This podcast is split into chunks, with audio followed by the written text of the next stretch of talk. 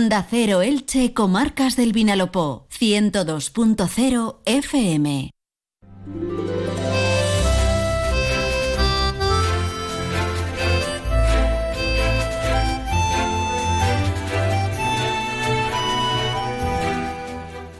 Buenas tardes, amigas y amigos. Un placer saludarles. Estamos un día más en directo, las 12 y 20, ahora desde nuestros estudios en Elche. Desde aquí, con la intención de seguir informándoles, entreteniéndoles y acompañándoles durante la próxima hora y media de radio. Enseguida, como cada jueves, vamos a entrar eh, en materia de análisis de la actualidad con nuestra tertulia política.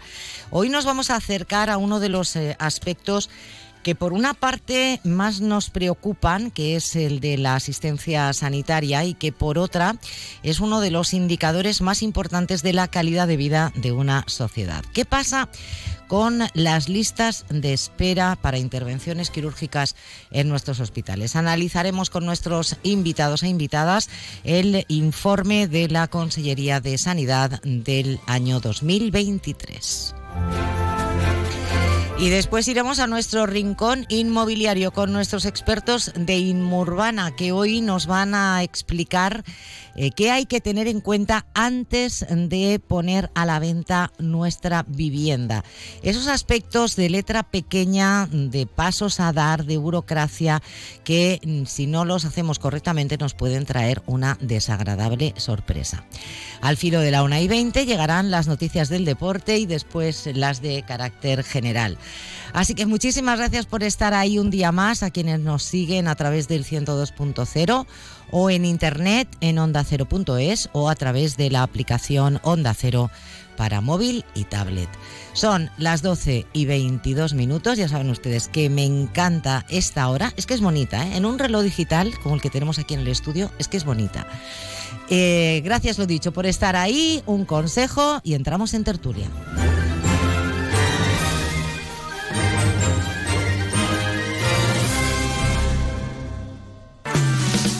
Entra en la nueva era de las energías renovables y del autoconsumo con la mayor garantía.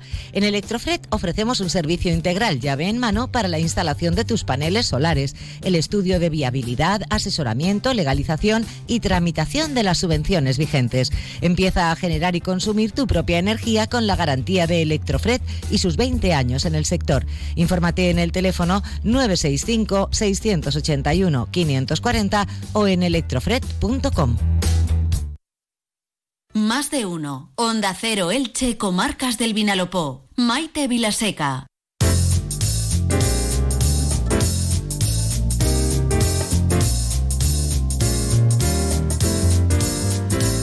Doce y 23 minutos en más de uno Elche, comarcas del Vinalopó. Entramos en tertulia y es un placer compartir eh, esta mesa y este estudio con el profesor José Ruiz, nuestro economista de cabecera. Profesor, bienvenido, buenas tardes. Buenas tardes y saludos cordiales, como siempre, a todos los oyentes y a las compañeras y compañeros de esta tertulia. Un placer saludar a Esther Díez, portavoz del Grupo Municipal de Compromís. Bienvenida, Esther. Buenas Muchas tardes. gracias. El placer es mío una semana más. Aurora Rodil, portavoz del Grupo Municipal de Vox. Bienvenida. Buenas tardes. Buenas tardes a todos y un gusto estar aquí con todos ustedes. Aquí lo pasamos bien y si no, que se lo pregunten a Mariano Valera, portavoz adjunto del Grupo Municipal Socialista. Bienvenido, Mariano. Buenas tardes. Muy buenas tardes, muchísimas gracias. Lo pasamos estupendo. Eso hay que sí, reconocerlo, claro, que claro. estamos a gusto, estamos en familia y estamos debatiendo sobre lo que nos importa, que son los temas de la ciudad. Efectivamente. Muy bien. Y por supuesto, esta tertulia no estaría completa sin José Navarro, que es el portavoz del Grupo Municipal del Partido Popular. Bienvenido, José. Buenas tardes. Muy buenas tardes, Maite. Un placer sumarme a este ambiente de, de cordialidad que, que solemos tener todos. Y yo creo que hoy vamos a mantener de alguna manera, o al menos en, en la base, esta, esta cordialidad y este acuerdo, porque si ustedes eh, han eh, seguido con atención las noticias que les hemos venido contando, en estos últimos días, pues seguro que habrán eh, sumado su preocupación a la nuestra con eh, los datos eh, del informe publicado por la Consellería de Sanidad del Gobierno Autonómico de la Comunidad Valenciana respecto a las listas de espera en intervenciones quirúrgicas en el pasado año 2023.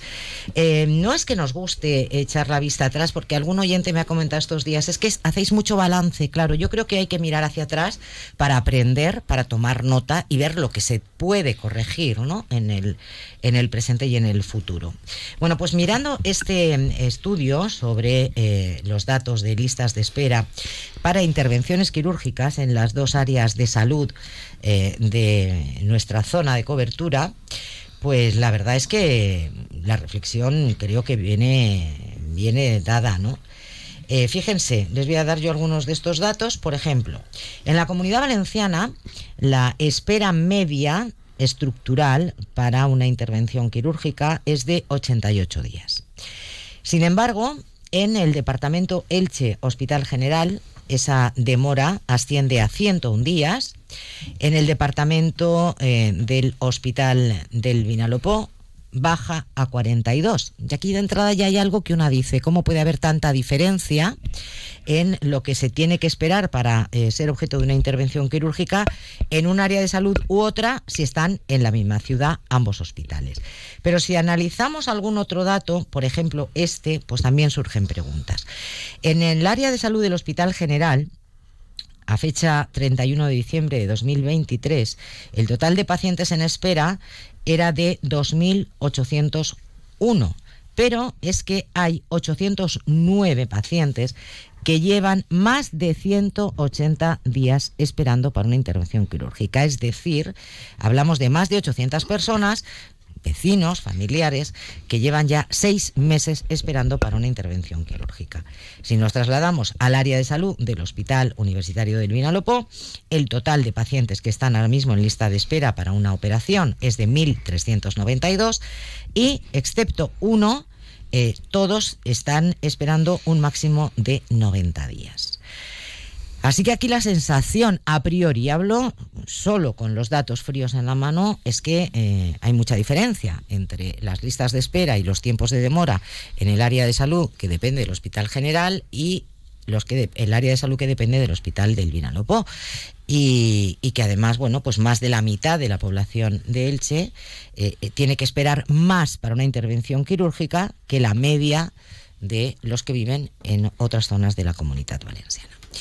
Y con estos datos en la mesa, bueno, pues por ejemplo, señora Rodil, que además es, es del gremio. Efectivamente. Eh, ¿Qué pasa? Vamos a decir, eh, uno podría hacer sangre de esto y sin embargo no es un tema para hacer sangre. Yo creo que aquí hay un problema de fondo que es de la sanidad pública, el deterioro que fue progresivo, que fue sufriendo todos estos años y no se manifiesta solo en las listas de espera quirúrgicas, sino también en otros servicios eh, que aquejan a ambos hospitales, a ambos en, nuestro, en nuestra ciudad y fundamentalmente la atención primaria. Podemos hacer de esto una instrumentalización política y estaría no solo mal, sino sería inmoral. La cuestión es que algo pasa con nuestra sanidad pública que cada día la que fue nuestra joya de la corona, porque podemos decir que es la atención primaria, está cada vez más deteriorada. En los, y en los dos departamentos, debemos decir. Por ejemplo, el otro día uno de nuestros compañeros tuvo una bronquitis casi de neumonía y en su centro de salud, que era del Hospital General, eh, tenía 15 días de demora para que lo atendieran. Por lo tanto, se fue, pagó una consulta privada y se atendió en privado. Porque puede hacerlo, pero otras personas no lo pueden hacer. Lo mismo podemos decir eh, eh, de la atención primaria del Vinalopó. Y si no desatascamos la primaria, no desatascamos las especialidades hospitalarias.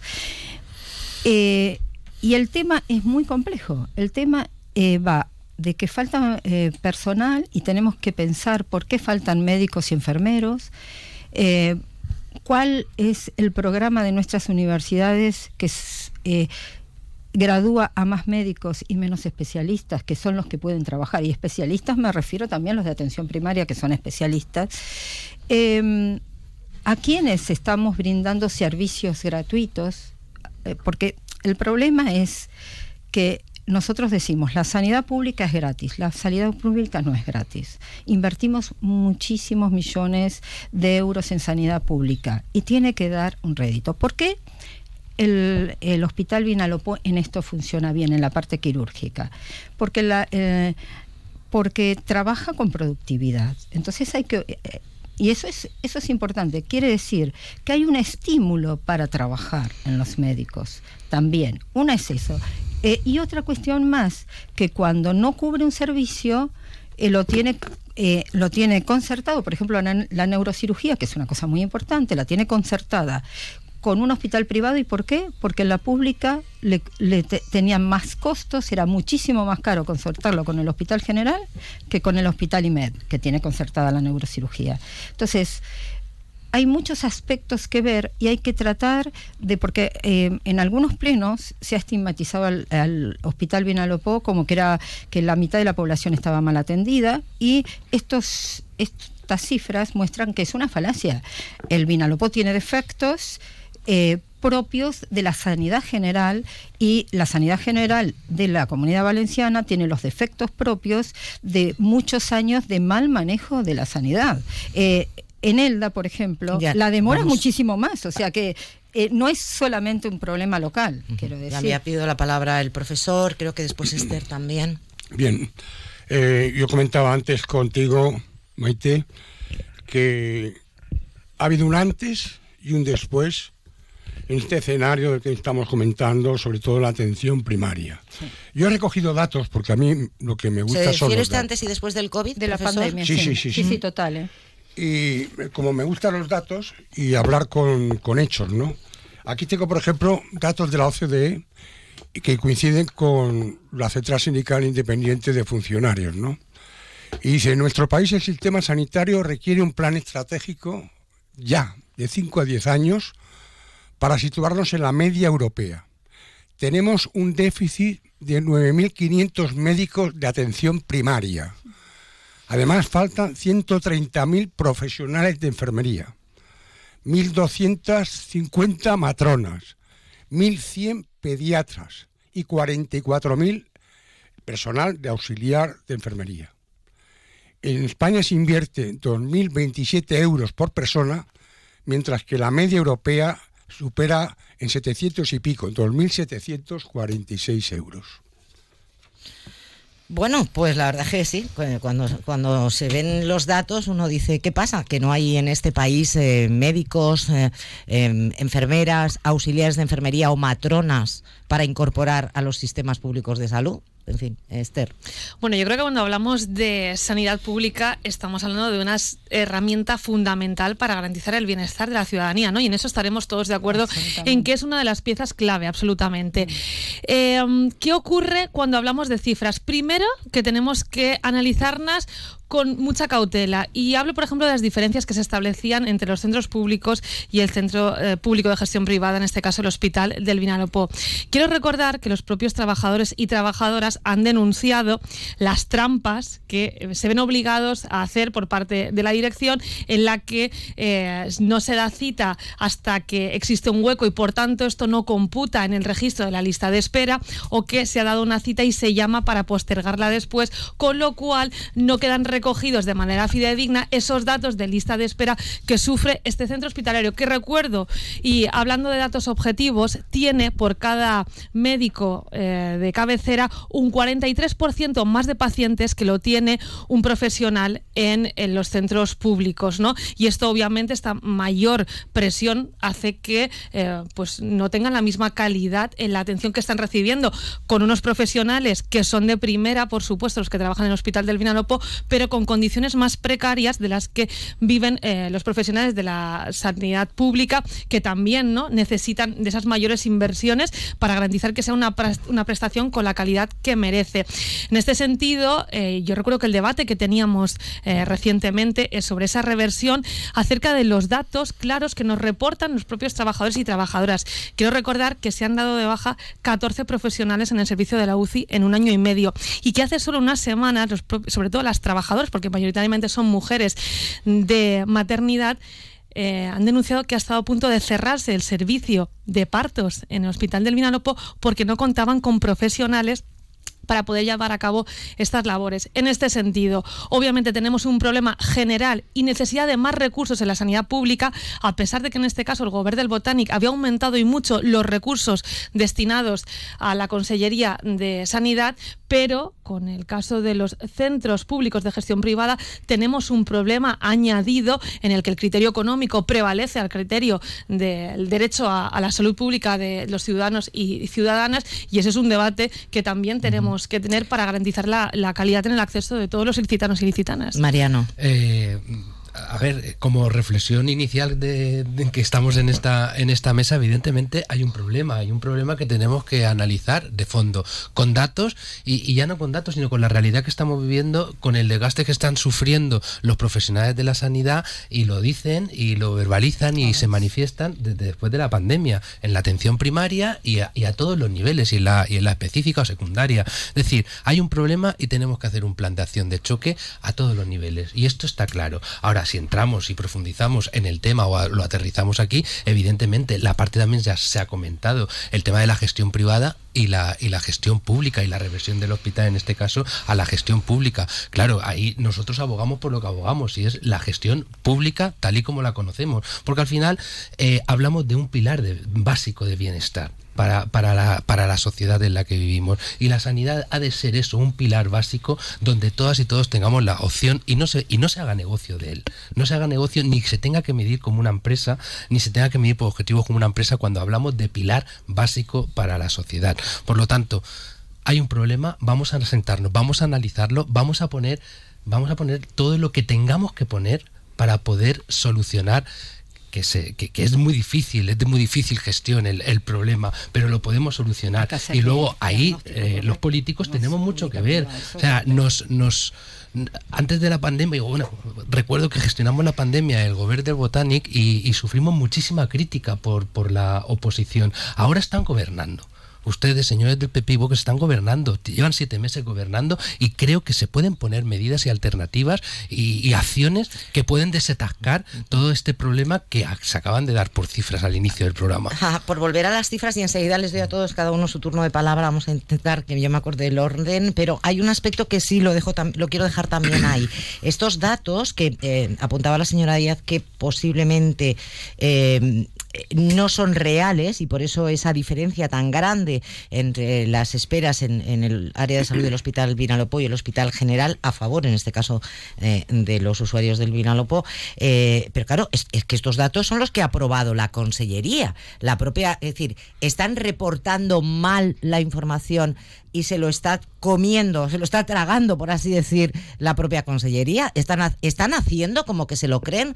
Ahí lo dejo para la próxima ronda, eh, señor Navarro. Yo en este caso, en línea de lo que decía Aurora, ¿no? Eh, a la cual dejaría hablar toda la tertulia porque conoce de primera mano, lo ha vivido, sigue conociendo este asunto eh, pues bueno, en sus propias carnes, su propia vivencia, y yo creo que tiene mucho que aportarnos al resto de, de los contertulios que estamos hoy aquí decía una, una realidad eh, clamorosa y es que España ha sido referente, envidia de muchos eh, del resto de países en cuanto a este sistema eh, sanitario que tenemos en nuestro país y que nos ha hecho ganarnos el reconocimiento de, muchísima gente y que no se sabe, o al menos yo no alcanzo a saber por qué circunstancia, pues se ha ido mermando a lo largo de, de todos estos años es cierto y coincido con todos mis compañeros que existe una, merma de, efectivos, de, personal, muchas veces también provocada por, esa fuga de, talentos, ¿no? como se suele decir, de, mejores ofertas en otros países, que quizá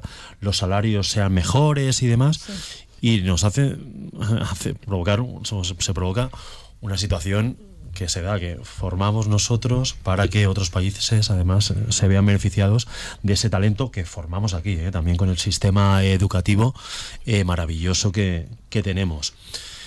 Pero yo sé que eh, discrepo en gran medida con mis compañeros, con, con Mariano y con Esther, porque se han dicho cosas, cosas muy graves, demasiado osadas y, y poco rigurosas. Aquí se ha cuestionado a la dirección de un hospital, se le ha acusado directamente a la dirección de un hospital que se deja la vida, la vida por curar y salvar a las personas, ha dicho que prima el interés económico frente al sanitario. Esto es una barbaridad, con todas las letras. Una barbaridad impropia de un cargo público. Pues ahora le daremos oportunidad a la señora Díez para que lo explique. Se han cuestionado los datos, que aquí me resulta curioso una circunstancia, y es que cuando unos partidos gobiernan, los datos son sagrados.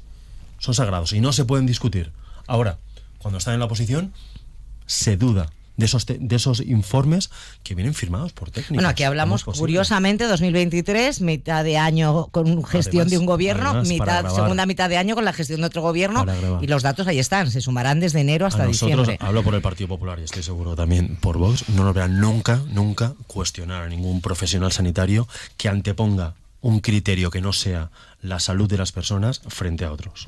Por alusiones le voy a dar un turno a, Esther Díez y después, señora Rodín, mm, voy a darle el suyo, está esperando también el profesor. Sí que pido ya las intervenciones un poquito más breves. Sí, lo que nunca vamos a escuchar es ni a Partido Popular ni a Vox cuestionar a la empresa Rivera Salud, que es la que gestiona el hospital del Vinalopó. No sé si la señora Rodil, porque era trabajadora de esta empresa, y el señor y el señor Navarro es porque tiene eh, algún interés al respecto, porque es verdad que su posicionamiento al, al, al lo largo de estos meses me ha llamado muchísimo la atención.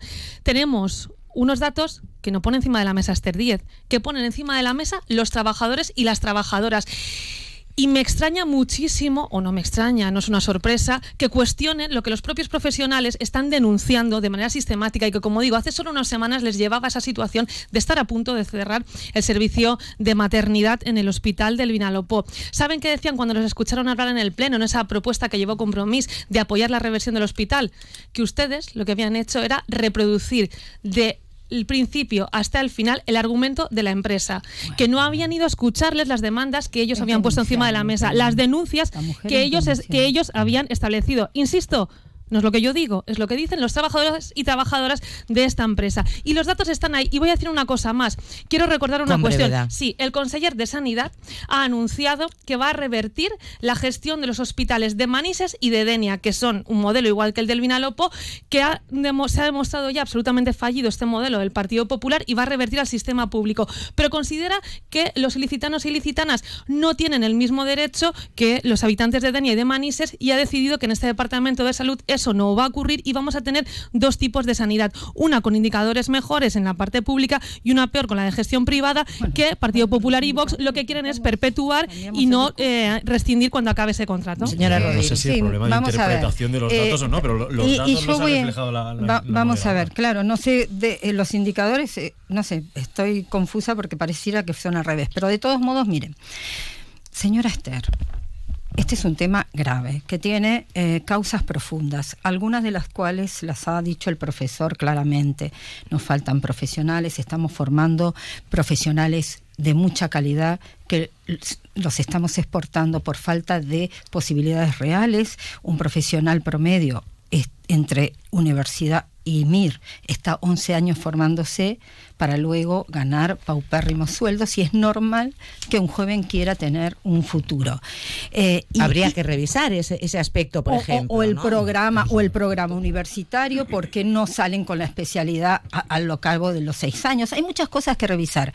Pero lo que no se puede, señora Esther, es calumniar gratuitamente. Yo me acuerdo, siempre me voy a acordar, porque falta poco para su aniversario, cuando usted le dijo a mi compañero que era traficante de armas en un pleno.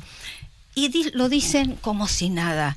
Le acaba de decir al director del hospital que es un estafador porque cambia los números para eh, poner menos demora.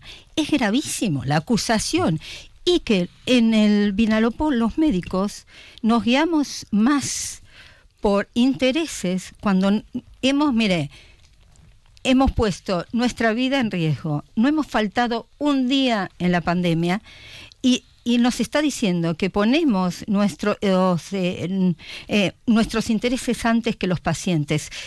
Todo el mundo conoce qué piensan los pacientes de mí y de los otros y de los otros profesionales que trabajamos en el, en el Vinalopó. Y, y le digo una cosa, ha acabado de columniar al señor José Navarro diciendo que quién sabe qué intereses. Nosotros no tenemos ningún interés. Creemos realmente, por eso yo quería desde el principio decir que hay que despolitizar las calumnias, las, ese tipo de acusaciones gravísimas, sin consecuencias, realmente no las entiendo de la política, porque el problema es profundo y general. Y no es un problema de si el Vinalopó o el Hospital General es un problema de la sanidad pública que hay que reestructurar para que vuelva a ser como era antes. Señor Navarro. Se, hacía referencia a ese pleno donde Compromís siguió insistiendo en una cosa que ya está clara y, decidida, y es que el hospital de, del Vinalopó va a seguir con el modelo que, tiene actualmente. En ese pleno, si, si los oyentes lo recuerdan, que seguro que sí, se dijo por parte del Partido Socialista que pedía cita y daban cita para la atención primaria a tres meses vista. Pues la concejal de Sanidad hizo la prueba y le dio cita para el día siguiente. La misma prueba para el, señor portavoz para el día para el día siguiente. esa es la realidad. La realidad es que hay demora en los dos. Es que negar eso. yo no niego ni una ni otra. te digo, en los dos te dan a 15 días, a 18 días. En, atención, primaria. La realidad era Que, nos encontrábamos con una cita en atención primaria en el área de Porque el médico estaba de baja. A un mes y medio. No, eso no es verdad. no, un mes y medio no. Son 19 días, 18 los dos. Lo hizo delante Y te digo una cosa 10 horas de espera en ambos hospitales en las urgencias, que esto no lo hablamos. Por no, por no desviarnos ah, Están los dos mal. Por no desviarnos mucho del tema y por, y por, y por centralizarlo. vamos, a ver. El problema de la sanidad no es el Vinalopó y el Hospital General. Vamos a ver tema porque se nos va el tiempo. Sí, por, por centralizar y por no desviarnos. tenemos un, tenemos un problema tenemos un problema de números en respecto a las listas de espera en, en las áreas, en las dos áreas de salud. A nivel general tenemos un problema, sí o no. Claro. Lo tenemos. Y en la espera de, de acuerdo. ¿Qué, ¿Qué, pasó, ¿Qué pasó con la campaña del señor Mazón? Que vino prometiendo en este sentido, bueno, pues la, herramienta necesaria para poder disminuir las listas de espera, la atención. Están ustedes gobernando hace siete meses díganme las medidas, díganme las alternativas que han puesto ya sobre la mesa que se estén ejecutando para disminuir estos números. De momento, la disminución de números no la hemos visto, eh, todo lo contrario. Hemos visto aumento en las listas de espera.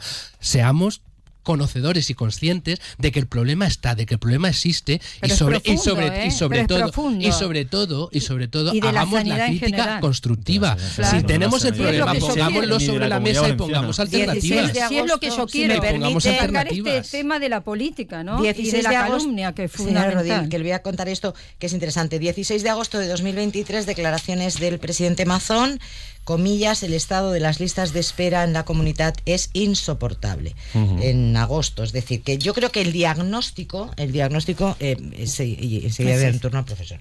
El diagnóstico está claro. Ahora hay que buscar, aquí se han dado razones. Es decir, yo, por ejemplo, no entiendo por qué hay un antes y un después de la pandemia. ¿Qué, qué tiene que ver? Durante la pandemia se puede entender, pero ahora, ¿por qué? Por ejemplo. Y después, falta personal. Eh, lo que falta es pagar bien al personal, porque si se pagara bien aquí, nadie se tendría que ir fuera. Igual pasa con la sanidad que a un ingeniero que a un sí, lo que yo pienso eso también. Profesor. Maite frente al colapso de la atención primaria la asociación de mutuas laborales de accidentes de trabajo se han ofrecido al ministerio para paliar ese colapso. Y están esperando todavía la decisión de la ministra de Sanidad. Esther. Muchas gracias. Señora Rodil, yo no sé si es por formación profesional como periodista que soy o por la responsabilidad que entiendo tengo en este cargo pero rigurosa creo que soy en mis afirmaciones. No. Y lo que le voy a decir es calumnió a recordar Albina Lopó y a su director. Vamos a vamos a no, interrumpir, por favor. y a mi compañero, que lo recuerdo siempre. Es.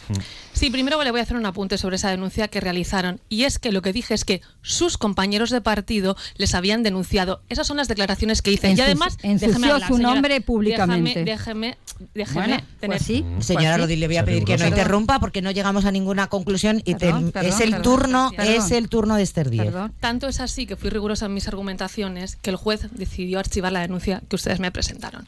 Y hablando Está del hospital- mintiendo. Ah, eh, señora No se archi- Rodil, se archivó señora no Rodil, se archivó la archivó o no? denuncia? ¿Se archivó no?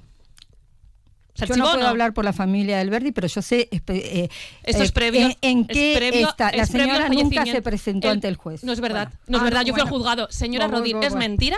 Bueno. Es mentira. Igual lo que me toca es demandarla a usted por lo que acaba de decir. demándeme. Es que es absolutamente una mentira Yo lo que no acaba de decir, porque nada. yo fui Yo al juzgado. Yo fui al juzgado. gente. Yo Nada fui al juzgado y el juez decidió archivar Usted- la denuncia. Usted decidió así que, así que, calumniar eh, em, públicamente Vamos a a este ver. señor Ayma Mora que le Se- dijo que vamos tenía a ver. ¿se archivó Sí, o no se archivó? Es que nos estamos desviando, Y estamos si se- hablando se, de una murió, denuncia. Sabe que se murió. Es claro. previo al fallecimiento del Se señor murió. Previamente, previamente al fallecimiento del señor Alberti. Así que, señora Rodríguez, infórmase antes de hablar. Bueno, y segundo, y en el caso del al hospital tema. del Vinalopó, yo quiero volver a destacar una cuestión. Son denuncias que han hecho los trabajadores y las trabajadoras. Y no entiendo por qué la señora Rodil y el señor Navarro tienen que no cuestionar. Señora Rodil, por el amor de Dios. Venga, vamos a respetar los turnos de palabra. Termine, señora Díez, por favor. No sé por qué tienen que cuestionar sistemáticamente las denuncias que encima de la mesa están poniendo los trabajadores y trabajadoras. Y quiero recordar la cuestión de fondo, y es que en el año 2025 caduca la concesión de la gestión del Hospital del Vinalopó. Lo que estábamos planteando es que cuando llegue este año, cuando llegue el año 2025, eh, lo que se haga sea revertirlo otra vez a la sanidad pública. En el momento en que Partido Popular y Vox se niegan a esta cuestión, el mensaje que están lanzando es que consideran que los profesionales de la, de la sanidad pública no son capaces de llevar a cabo una buena gestión, sino de que un responsable político puede justificar que prefiere que haya, incluso cuando caduca el periodo, una gestión privada de un centro a una gestión pública, donde claro que va a haber un criterio económico, es que para eso están las empresas, para hacer dinero. Si no sacaran dinero, si no hubiera rentabilidad, ¿de qué se iba a meter una empresa? Es una empresa, no es una ONG. Por tanto, esa es la cuestión de fondo y a la que todavía no han sido capaces de respondernos. Sí, yo sé responder no, eso. Ahora. No señor sé- Navarro, señora Rodil. No se ha dicho que, es, que la empresa tenga intereses económicos. Ha dicho que antepone el interés económico al interés de la salud. Y esto, yo insisto, fragúa es los- los gravísimo, datos. gravísimo en un, en un Que ciudadano de la engaña calle. la Generalidad. Muchísimo más un cargo público, elegido por todos y representando a mucha supuesto, gente. es una que cuestione este tipo de cosas cuando hablamos de la salud, que hemos empezado esta tertulia diciendo que, que está estábamos mal, de acuerdo que y que teníamos que darle una solución, una solución global. Esto ha derivado en una disputa política, como hace siempre, Siempre, como siempre. compromiso, Se fuimos- siempre, que tema. intenta politizar Para- todo. Aquí nadie cuestiona la, la- la voz o las discrepancias que puedan haber entre los trabajadores, sino que existe en todos los ámbitos. O es que en el ayuntamiento no tenemos gente también eh, disconforme y en todas las empresas. Por aclarar Esta es las la- cosas- La realidad laboral de, de la sociedad en la que vivimos. Estamos Ahora, en las 12 y 52 Aquí se han cuestionado minutos. los datos. Datos. Y esos datos objetivos que plasman una serie de, de Es cuestiones y de, cristi- de Informe criterios. de la Consellería de... Informe de la Consellería de Sanidad. Y como bien has apuntado, Maite, gestionada en este periodo donde han habido diferentes gobiernos. Los datos arrojan una, una labor, pues, bueno, pues, eh, alabable. Y se, y se cuestionan los datos, no, lo vamos a, no vamos a perder de vista por qué se cuestionan los datos, no, no por otra cosa, porque hay denuncias de trabajadores de ese O sea, que el hospital. director es un estafador. No, no, ¿Ustedes eso lo dicen está eso? diciendo usted. No, ¿eh? no, no, ustedes dicen Usted no ponga eso. palabras lo en la la boca de nadie. Usted hable lo que tenga que hablar, pero no diga lo que nosotros no estamos diciendo. Hay de denuncias por parte de los trabajadores en las que en la que existen datos que contradicen estos informes y también habrá que escucharlos o no hay que escucharlos o los desechamos ya de, de, por- de per se, los desechamos y ya no valen para escuchar nada. hay Si hay una denuncia y la han llevado a la denuncia, será por algo. Pero las- escuchemos, pero que escuchemos. Mariano, y por lo tanto, los y, que aportan respe- los y datos- respecto Mariano, al modelo, minuto, y, respecto a- Valera. y respecto al modelo, aquí pues no, No, vamos a llegar, no vamos a llegar a una Hoy hablábamos de conclusión de, por sí, Sí. porque tenemos claro que esta parte de la bancada quiere un modelo de sanidad pública, Sí, Sí, pero pública. Y, y lo tenemos claro, no queremos, no quere- no queremos que se empresa. no se posicionen ustedes con una pregunta. datos. Es que está esperando para un turno de palabra eh, el profesor. Y yo quiero hacer una pregunta muy clara. Y sí o no, no hay más. ¿Consideran cada uno de ustedes que si eh, las dos áreas de salud de Elche tuvieran el mismo modelo de gestión, eh, ¿se reducirían estos tiempos, estas listas de espera, tanto en primaria como en intervenciones quirúrgicas? Y ya les pido sí o no. No. Sí, en, Sí. en mi ¿Sí? caso yo considero que sí. Sí. Partido Popular, señor Navarro, No, señora el Rodríguez, caso es no. Torrevieja el ejemplo. Muy bien. Profesor, Bueno, yo recuerdo, a, a- a tenor de este tema, ¿no? que hemos tenido en muchas ocasiones polémicas sobre los hospitales de gestión privada, ¿no? Públicos de gestión privada. Que Siempre ha habido polémica y por lo que veo continúa habiéndola, ¿no? Lo cierto, yo creo que los oyentes eh, les preocupa la situación. Ustedes han dicho que la salud es lo primero, yo la comparto. Sin salud no hay nada. Por lo tanto, lo que nos debemos a los ciudadanos y entre todos, políticos, etcétera, etcétera, deben de resolver esta, esta situación tan lamentable. hemos hablado muchas veces enseguida, señor Navarro, hemos hablado muchas veces también en esta tertulia y en muchísimos foros eh, sobre ese gran pacto de la educación. El profesor es un firme eh, defensor de él desde hace muchísimos años eh, y no llega. Deberíamos entrar en el momento de realmente ponernos en lo que importa y crear en lo que son los dos llamados pilares de la sociedad del bienestar, la sanidad y la educación, un gran pacto con un análisis correcto, escuchando a todo el mundo, escuchando también, como Escrupuloso, además. insisten también, ¿no? Eh, Compromiso y PSOE, ¿por qué no? Vamos a escuchar a todos, a los sindicatos, como ha citado también el profesor, a, lo- a los gerentes, a los eh, ciudadanos, a los profesionales, porque ¿quién escucha de verdad a los profesionales? Bueno, pues esto no habría llegado el momento de, de hacer ese gran pacto en dos pilares fundamentales que han caracterizado siempre a este país y que ahora lamentablemente pues cada vez empiezan a tambalearse un poco más. claro Y que este sí. es- me gustaría que ahí es- pusiéramos un poquito de Sí, sí. Siete, ¿qué quería ocho edu- leyes de educación, en ninguna ha figurado en el preámbulo eh, la integración de todo el, lo- el Parlamento, ¿no? Y hay que quitar la ideología de las aulas. Claro, total. Hay que erradicarla. Total, A mí, sí, yo, yo quería decir que a mí me parece muy legítimo que cada uno defienda su postura. Faltaría más. Estamos en democracia y para eso estamos. Y para, para tener opiniones diversas y, y debatir y, y buscar un consenso. Ahora, lo que no admito es que se cuestionen las cifras y los datos oficiales que emiten y trasladan los organismos oficiales. Si estamos cuestionando los datos que salen de las administraciones, apaga y vámonos. Y referente a esta cuestión que planteabas, totalmente de acuerdo. Y hemos hablado infinidad de veces y todos hemos estado de acuerdo. Ahora, Sí, pero no se hace. no, no, es que Es lo que no entiendo. es Todos panorama, estamos de tema, acuerdo, pero claro, no se hace. tema. A ello iba, Maite. Es que eh, el panorama nacional, porque esto tiene que, que surgir de, de las Cortes Generales, no invita a ello.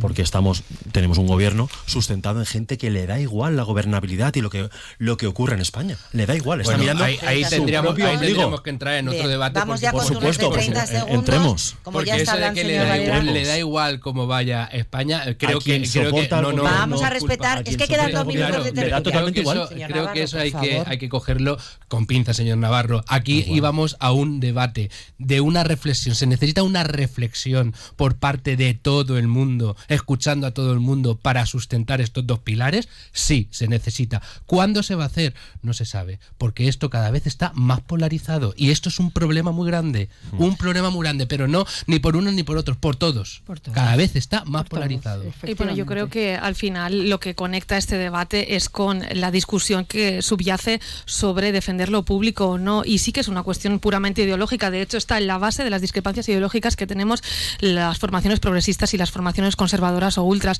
Por tanto, al final es que sí que estamos hablando de política, estamos hablando de cómo entendemos que tiene que ser la sociedad, cómo entendemos y el papel que tiene que jugar un Estado. Y por parte de Compromís, desde luego, debo decir que eh, obviamente siempre va a ser apoyar eh, las prestaciones básicas, que es la única manera de asegurar la justicia social. Sus 30 segundos, señora Eh, Rodríguez, obviamente, contando, obviamente se necesita un pacto o como quieran llamarle por la sanidad, con un diagnóstico adecuado de situación, por qué suceden las cosas profundas para cambiarlas. Esta no es una disputa en eh, gestión pública y privada. Si nos quedamos en eso, entonces estamos perdiendo el diagnóstico correcto. Y no es solo de la comunidad valenciana. España está en crisis en la sanidad. Y eh, lo que fue un orgullo de todos, ahora a veces parece una vergüenza. Entonces, eh, tenemos que ponernos todos a dejar de discutir si una gestión, si la otra, y si y ver qué pasa, por qué no hay médicos, por qué no hay medios, por qué eh, estamos en esta situación, para poder encontrar las soluciones. ¿Cree usted, profesor, que eso puede llegar? Pues sería lo coherente, ¿no, Maite? Sería lo adecuado. Eh, el ambiente, el ambiente ahora mismo, eh, ¿cree usted que es favorable a que se llegue a consensos? es el no, no, creo que en el ambiente, no. El ambiente tiene que procurar a los políticos. Tienen que hacer el esfuerzo de responsabilidad. Pero si no hemos sido capaces de ponernos de acuerdo para quitar el término de disminuido de la Constitución. Exacto. Por Dios, no hemos sido capaces de ni llegar a un acuerdo a eso, que es un término totalmente despectivo para las personas con discapacidad. Venga. ¿Puedo decirlo por qué? Porque eso es, eso es muy interesante. Ahora entrará el segundo, el segundo paso, que, si es ideológico no le, No, no, no es ideológico. yo, yo estoy de acuerdo. Hay consensos que no deberían quebrarse nada. Hablamos de ese asunto. Pero vos, vos sabés que hay discriminación entre los disminuidos hombres y mujeres. ¿Sabéis eso? Sí. Es la una, es la una. Tiempo de noticias eh, nacionales e internacionales. Eh, Aurora Rodil, profesor José Ruiz, José Navarro, Mariano Valera, Esther Díez. Muchísimas gracias. Un placer. Un placer. Es la una de la tarde, mediodía en Canarias.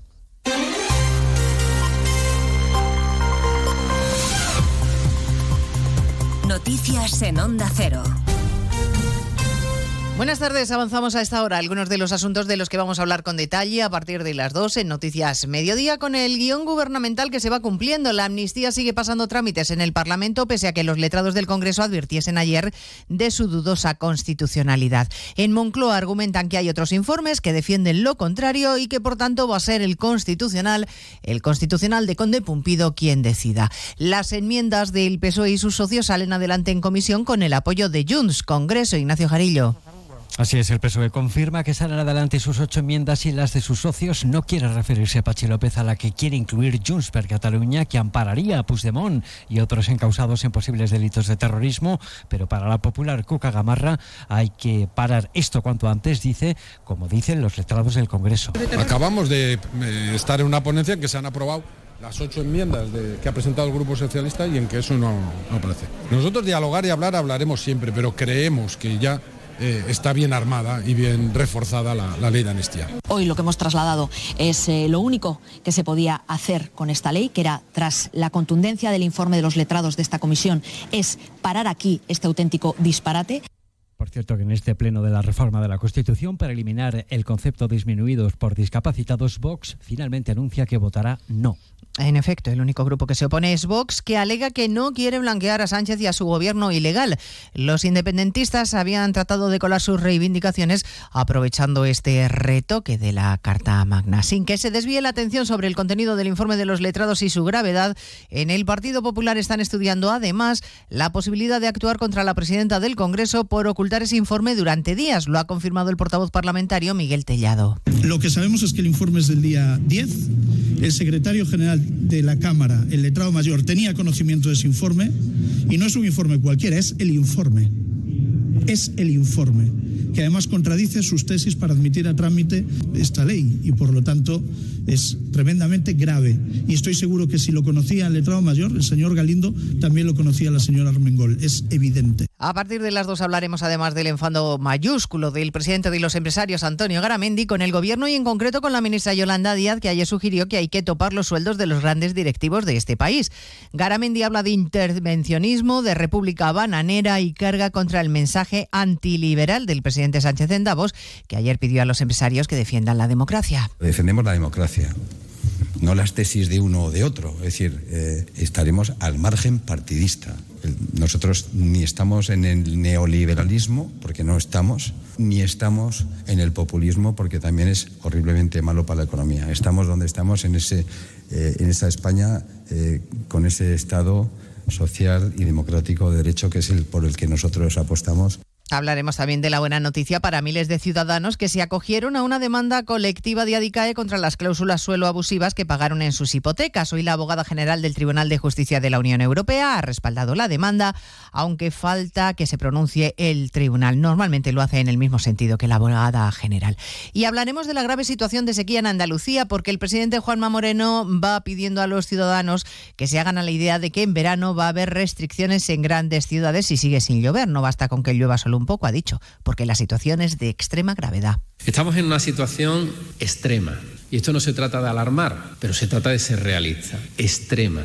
Tenemos eh, embalses que están en situaciones como nunca antes habíamos visto. Tenemos una media que está en torno a un 20%, pero con provincias que están muy por debajo de ese 20%, provincias que están un 13, un 12 o por debajo de un 10% de reservas hídricas. Tenemos muy poco tiempo de margen. Hablando de sequía, la Agencia Estatal de Meteorología confirma que esta semana 15 provincias de nuestro país han registrado récord de calor por el día y la noche, hasta 17 grados, por ejemplo, en Alicante de madrugada, Belén Gómez del Pino. O 31 grados registrados este martes de día en Gran Canaria. El archipiélago además ha vivido esta semana noches tropicales con termómetros que no han bajado de los 20 grados. Son temperaturas anómalas para mediados de enero, más propias de mayo, junio, incluso del verano. Además de esos casi 17 grados nocturnos en Alicante, se registraron otros récords de madrugada por ejemplo, 13 grados en Cáceres, 12 en Salamanca. Madrid registró la madrugada del martes la mínima más alta desde 1920 en enero, 11 grados. Explica la EMET que este episodio cálido se debe a que las aguas superficiales del Atlántico Oriental acumulan más calor del normal y las últimas borrascas han arrastrado ese aire templado a España. Pues de todo ello hablaremos en 55 minutos cuando resumamos la actualidad de este jueves 18 de enero. Elena Gijón, a las 2, Noticias Mediodía.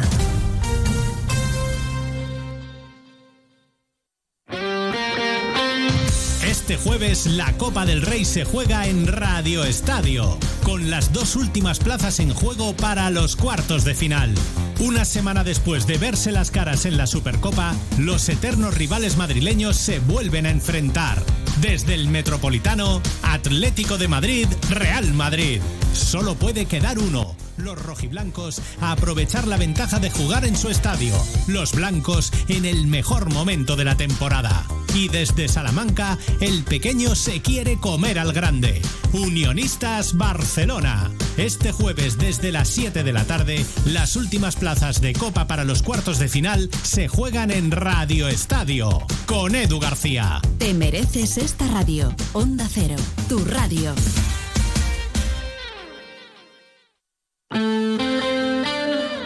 Onda Cero Elche, Comarcas del Vinalopó, 102.0 FM. Comprueba que todo está más barato en Hiperver. Llévate hasta el 24 de enero una botella de detergente líquido Flota Marsella de 100 dosis a tan solo 7,49 euros. Y en Hiperver, por 1,89 euros, te puedes llevar una botella de suavizante flor concentrado de 59 dosis. Gran Circo Alaska te presenta el musical circense de Aladín. Será en Elche junto al Instituto Vicente Verdú Explanada Feria de San Andrés, del 25 al 4 de febrero. Disfruta con el Gran Circo Alaska de las mejores atracciones circenses de la mano de Aladín. Un gran musical para disfrutar en familia. Funciones todos los días. Compra ya tu entrada en grancircoalaska.es y disfruta del genial y fantástico espectáculo Aladín. Elegir y ahorrar va contigo. Ahora en Carrefour y Carrefour.es, jamón de cerdo fileteado Carrefour a 5,99 euros el kilo. O banana categoría primera a 1 euro con 5 céntimos el kilo. Carrefour, aquí poder elegir es poder ahorrar. Snacks, latas, juguetes, accesorios, antiparasitarios, más de 250 productos gratis para tu mascota. En Madagascar Mascotas, solo con tu ficha de cliente acumula puntos y llévate productos esenciales para tu mascota, completamente gratis. Ven a nuestras ocho tiendas e infórmate. Madagascar Mascotas, el mejor servicio para ti, el mayor surtido para tu mascota. Más de uno. Onda Cero Elche, Comarcas del Vinalopó. Maite Vilaseca.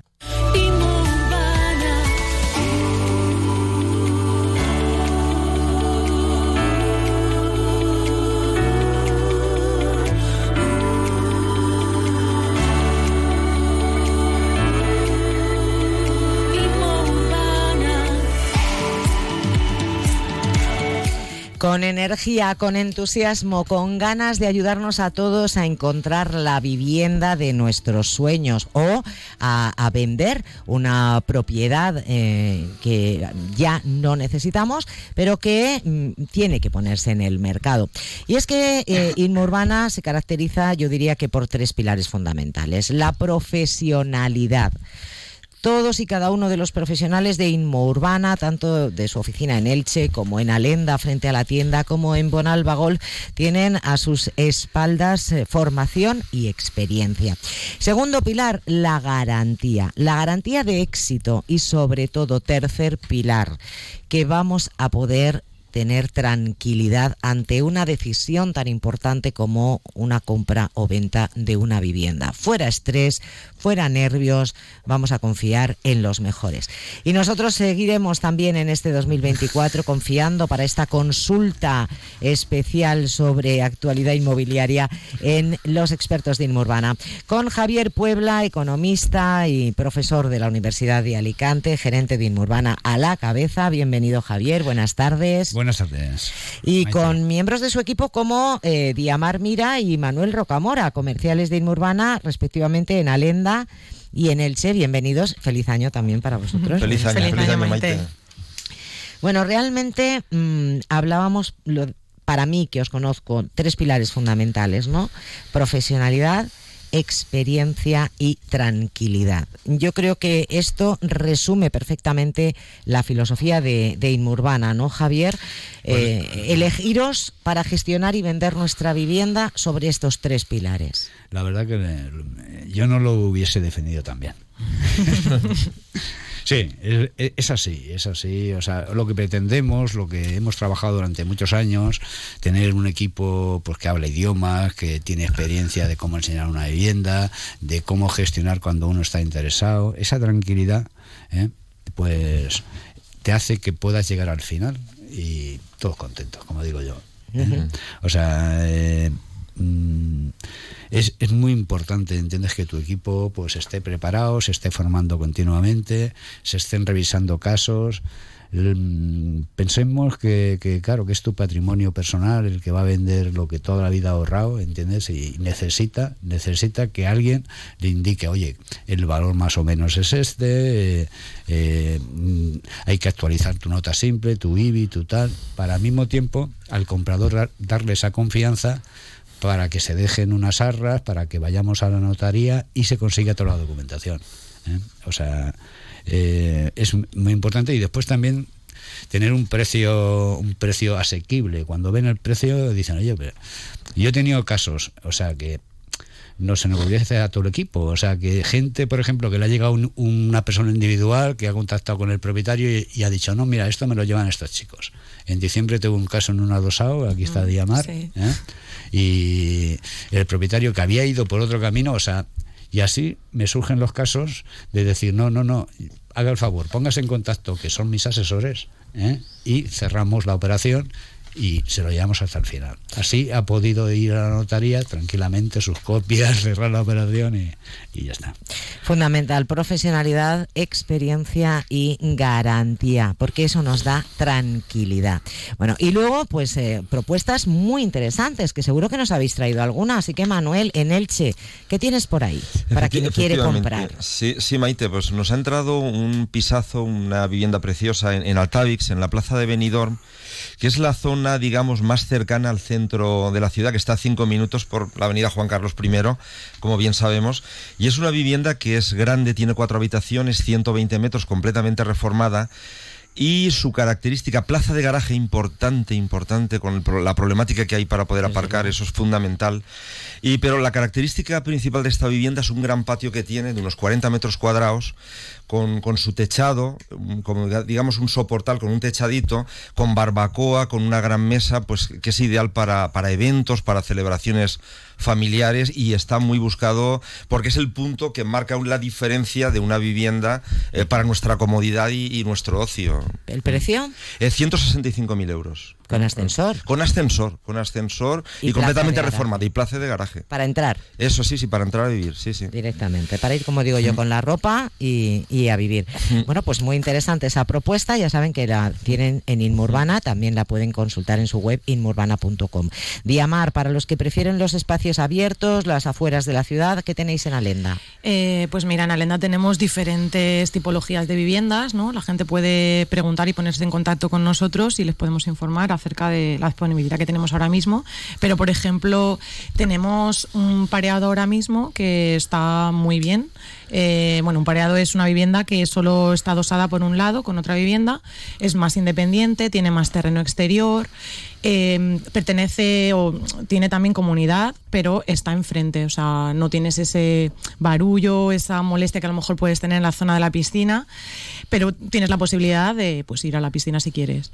Y eso tiene tres habitaciones, eh, dos baños, un aseo, muy espacioso, eh, con posibilidad, pues, más posibilidades que un adosado porque tienes mucho más espacio donde puedes, pues, a lo mejor hacerte, yo qué sé, un vestido, por ejemplo, en la terraza de arriba se han hecho algunos vecinos o un trastero. eh, y está desde 195.000 euros. Muy bien. Y eh, Javier, eh, ¿cómo se puede contactar con vosotros? ¿Qué pasos seguís cuando eh, los propietarios ponen una vivienda a la venta? Porque ahora hemos hablado de, de comprar, pero también es muy importante el papel de, mm, de vuestro equipo a la hora de vender. Pasos a seguir. Bueno, es, eh, hoy sabemos que hay 200 caminos para llegar a uno. ¿eh? A veces te quedas extrañado de, de uno que te envía un mensaje por, el, por la página, no por la página, sino por Google, tal, la oficina. Hay muchos caminos. Como tenemos las oficinas físicas, uno es ese, o sea, es el- la de Elche, Reina Victoria 95, la de Alenda que está en, en el campo de golf de Alenda frente a la tienda y la de Bonalba en el centro comercial. Otro, el camino también muy sencillo que, que eh, de hace un mes estamos recibiendo bastante. Se meten en Inmurbana, ¿eh? en la página web y ponen, oye, que quiero saber de esta vivienda o quiero poner mi vivienda a la venta. ¿eh? Y después también están por el, el WhatsApp, que es el 653-661-646, o llamar también, o sea, ponerse por, por Google o por, por Internet, buscar Inmurbana, teléfono, llamar ¿eh? y contactar. A partir de ahí ¿eh? empezamos. Bueno, y para aquellos que van a poner en- a través de Inmurbana su vivienda en venta, eh, ¿qué, qué petición hay sobre todo? Porque a lo mejor alguien dice, oye, no sé si poner mi vivienda a la venta o no, pero ahora Manuel nos dice, mira, es que hay muchos potenciales compradores que buscan este perfil. ¿Cuál sería? Sí, a los propietarios vendedores, efectivamente, sí. Pues sería pues la ubicación, yo creo que por nuestra situación física de, de- de agencia eh, que tenemos, sería lo que es el corazón de Jesús, haciendo una línea hacia Plaza Obispo Siuri y bajando hacia Plaza de Crevillente, lo que es Antonio Machado, Pedro Juan Perpiñán, hasta digamos Comunidad Valenciana, todo, todo ese triángulo, y serían viviendas de tres, cuatro habitaciones. Eh, hay dos tipologías, una eh, es mm, de lo típico de herederos, viviendas de herederos, que normalmente casi todas están para reformar, y la horquilla sería entre 80 y 90 mil euros, que es la petición que nos hacen. O bien, si está reformada, ahí ya podríamos hablar de 130 hasta los 140 hasta 150 mil euros, que es un poco el precio de mercado que decimos para que, para que se pueda vender. Mm. Bueno, pues si alguien tiene una vivienda de estas características, más o menos en esa zona, ese perfil, pues que sepa que puede encontrar fácilmente un comprador, ¿no? Son viviendas que se están que se están demandando. Eso es, eso es. Bueno, y presumía, y con, con razones para ello, por supuesto, Javier Puebla de su equipo, un equipo multidisciplinar y bilingüe, así que vamos con Diamar Mira para aquellos oyentes nuestros más internacionales, recordando que Inma Urbana está en Elche, en la calle Reina Victoria 95, en Alenda frente a la tienda, en Boralba Golf, en la rotonda de la zona comercial, siempre en inmourbana.com y en el WhatsApp 653-661-646. Diamar. Et nous avons des bureaux à Elche, sur l'avenue Reina Victoria 95, à Lenda Golf, la bande les supermarchés, et à Bonalba Golf, dans les zones commerciales. We have offices in Elche, in Avenue Reina Victoria 95, in Alenda Golf, in front of the supermarket, and in Bonalba Golf, in the commercial area. Pues ya lo saben, Inmo Urbana, profesionalidad, experiencia y garantía. Con Javier Puebla, Diamar Mira y Manuel Rocamora, siempre es un placer. Os esperamos la próxima semana aquí en nuestro rincón inmobiliario. Gracias. Muy bien. A ti, Maite, gracias. Gracias. Maite. Y así nos acercamos a la una y 20. Enseguida las noticias. Primero las del deporte y después las de carácter general. Toda la actualidad del día en Elche y las comarcas del Vinalopó, aquí en Onda Cero. Por mi parte, de momento es todo. Sigan disfrutando de la radio y de la tarde. Sean lo más felices posible y hasta mañana. ¿Sabes que una buena salud bucodental mejora tu calidad de vida? En Clínicas Esther Sánchez buscamos la excelencia en todos nuestros tratamientos, así como el trato que le damos a nuestros pacientes. A través del trabajo, la planificación, la formación y la buena praxis conseguimos un tratamiento dental excelente. Esther Sánchez, Beauty Dentistry. Estamos en calle Camilo Flamarión 28 bajo Elche y en calle Valencia 16 bajo El Altet y en www.clínicasestersánchez.es. ¿estás ahí? Despierta. Este invierno practica en Cable World el Intel y ahorro. Ahorra de verdad de manera inteligente. Tres meses gratis y tus gigas por dos. Sí, despierta. Tres primeros meses gratis y tus gigas por dos. Ven ya a Cable World.